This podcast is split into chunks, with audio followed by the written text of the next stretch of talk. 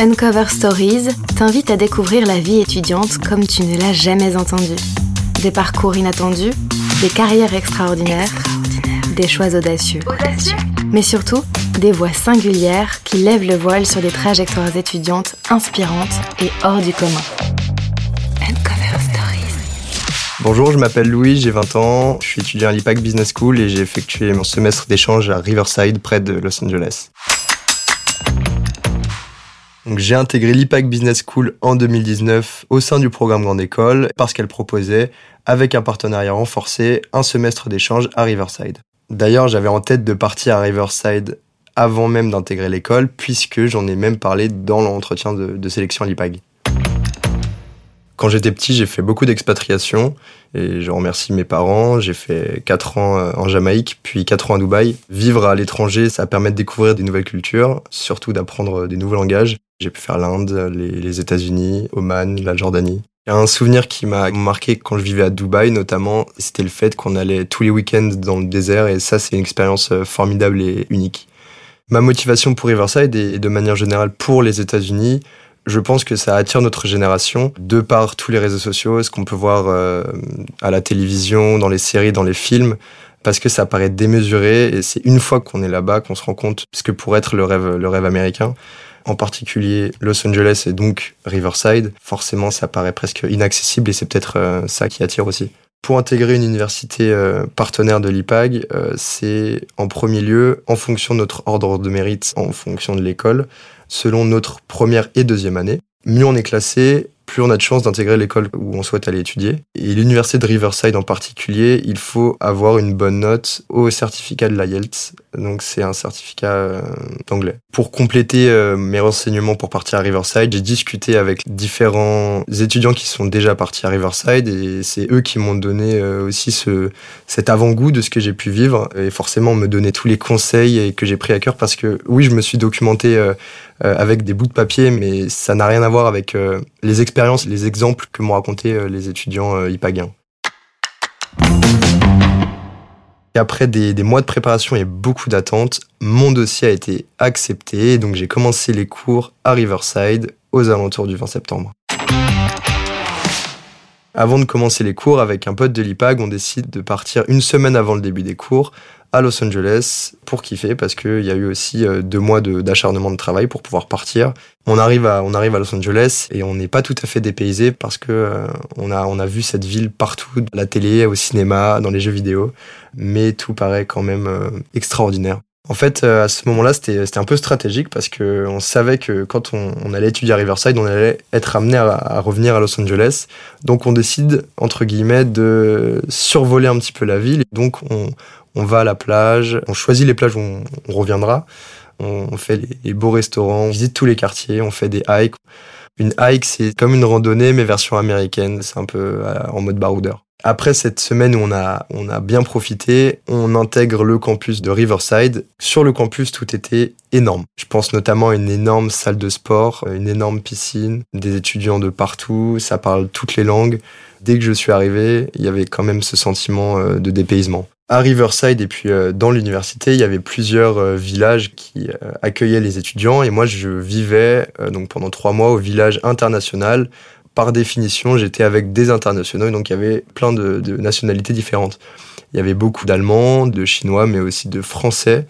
Et donc moi je vivais principalement avec avec des Français. Donc c'est à ce moment-là où il a fallu être stratégique si on veut passer une expatriation à l'américaine. Il faut s'adapter et puis aller plutôt euh, vers les Américains que rester dans sa colocation. Dans l'université, il y a beaucoup de, lieux qui sont propices aux rencontres. Je pense notamment au food court, là où il y a des espaces de restauration, mais aussi pour, euh, pour se poser et juste discuter avec les étudiants. Quand on est français, on attire, je dirais, les, les, Américains. Ils sont vraiment euh, très à l'écoute de, de ce qu'on peut leur raconter. Ça, c'est un premier lieu de rencontre. Et puis après, il y a la côté un peu plus festif où, où il y a notamment tous les mercredis soirs, le bar des étudiants où tout le monde se rencontre. Et, euh, donc là, dans un cadre qui sort un petit peu euh, de, l'université, on arrive à discuter beaucoup plus facilement avec, avec les étudiants américains. C'est notamment grâce à ces soirées que j'ai pu améliorer mon anglais. L'adaptation, elle est, elle est différente. Forcément, aux États-Unis, on s'attend à, manger différemment qu'en France.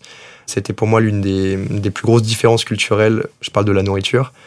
Moi, je suis quelqu'un euh, qui aime bien manger, mais je parle pas en quantité, je parle en qualité. Après quelques jours de junk food, je décide de, de prendre les choses en main euh, sur la question de la nourriture. Je propose à mes amis de faire un boboon, et donc je me retrouve dans un Walmart à faire les courses pendant des heures et des heures. Je fais tous les rayons. Et en fin de compte, je trouve aucun des ingrédients pour faire un boboon. Et donc, je ressors avec du riz et ce qui ressemble à des lardons pour finir sur un riz cantonais. Au-delà de la nourriture, la grosse différence culturelle, c'est faite sur les horaires, qui sont complètement différents que ceux en France. Moi, je suis, euh, parisien et donc euh, je dîne à 20h, voire 21h. Je commence à me préparer à 22h et puis euh, pour aller en soirée, bah, j'arrive vers 23h minuit. Quand on arrive à 23h minuit en soirée américaine, c'est l'équivalent d'un 2h ou 3h à Paris. Et ça, je l'ai tout de suite vu Dès la deuxième ou troisième soirée, je me suis adapté. J'ai commencé à dîner euh, très tôt. Par contre, euh, le rythme de la soirée est assez tôt, mais aussi toute la journée euh, se fait très tôt. On peut faire la soirée avec des Américains et le lendemain, on les retrouve en cours ou à la salle de sport dès 9h du matin. J'avais quatre cours par semaine, de 18h à 21h sur des cours qui sont en lien avec la majeure que je veux faire à l'IPAC Business School pour mes deux dernières années, donc en lien avec le, marketing international. J'ai remarqué plusieurs différences euh, forcément lorsque je faisais des cours avec les professeurs américains, qui sont d'ailleurs des professeurs mais surtout des intervenants professionnels.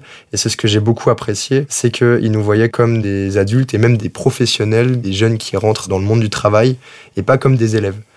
En plus de cela, les professeurs américains apprécient vraiment les étudiants européens parce qu'on a, sans le savoir, toute cette partie euh, introduction, développement, conclusion. On est très concis et synthétique et les professeurs américains sont très reconnaissants de ça. Ce que j'ai beaucoup aimé dans l'une des matières, c'était lors de la dernière euh, classe, la dernière session. Une des professeurs nous a emmenés au Marriott Hotel de, de Riverside parce qu'elle connaissait le patron. Et donc, on a pu dîner tous ensemble. Et puis, le patron de l'hôtel nous a fait découvrir son hôtel. Donc, on a pu discuter avec tous les professionnels de l'hôtel et notre professeur. Elle nous a fait ça parce que euh, ce cours était en lien avec tout le management d'une entreprise. Donc on a parlé management avec euh, les équipes de l'hôtel. Pour ce qui est de mon niveau d'anglais, je suis pas tombé dans la facilité à rester avec, euh, avec des Français et des Européens. J'ai tout de suite voulu m'intégrer dans les, notamment les fraternités américaines. Donc je me suis fait des amis américains. Et c'est comme ça que mon niveau, il a, il a rapidement progressé sur tout le vocabulaire de tous les jours et du quotidien. Et donc j'ai su que je progressais en anglais quand j'ai fait mon premier rêve en anglais. Voyager à San Francisco, c'est 750 km à peu près depuis Los Angeles. Donc euh, ça a nécessité beaucoup d'organisation parce qu'en plus on était une dizaine de personnes à partir, on était deux voitures. Et donc on a fait ça sur quatre jours. On a noté tous les points stratégiques qu'on voulait faire. Santa Barbara, on a dormi à Pfeiffer Park pour arriver euh, le lendemain à San Francisco. Et c'est une ville très vaste, on s'ennuie jamais, il y a toujours des choses à faire. Toutes les personnes là-bas sont très ouvertes d'esprit, c'est une ville cosmopolite. On fait deux kilomètres dans la ville, on est dans un quartier différent. Oui, j'ai mangé à Chinatown euh, un soir et puis le lendemain midi, on était à Little Italy.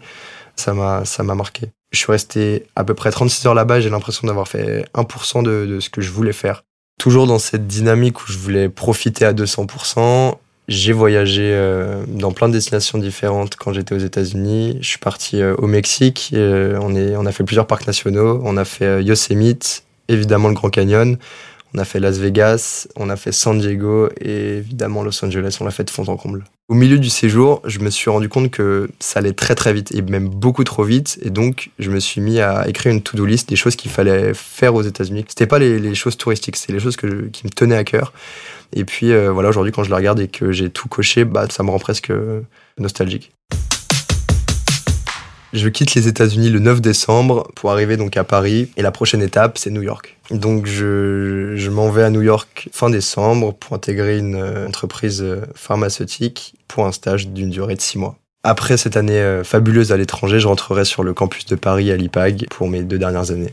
C'est évidemment une expérience euh, inoubliable et qui m'a vraiment changé et je suis beaucoup plus ouvert d'esprit, je le sens, pour ma carrière future. Je pense que ça m'a beaucoup aidé et j'aimerais euh, trouver un travail où je suis en interaction avec des gens, si possible, avec un spectre international.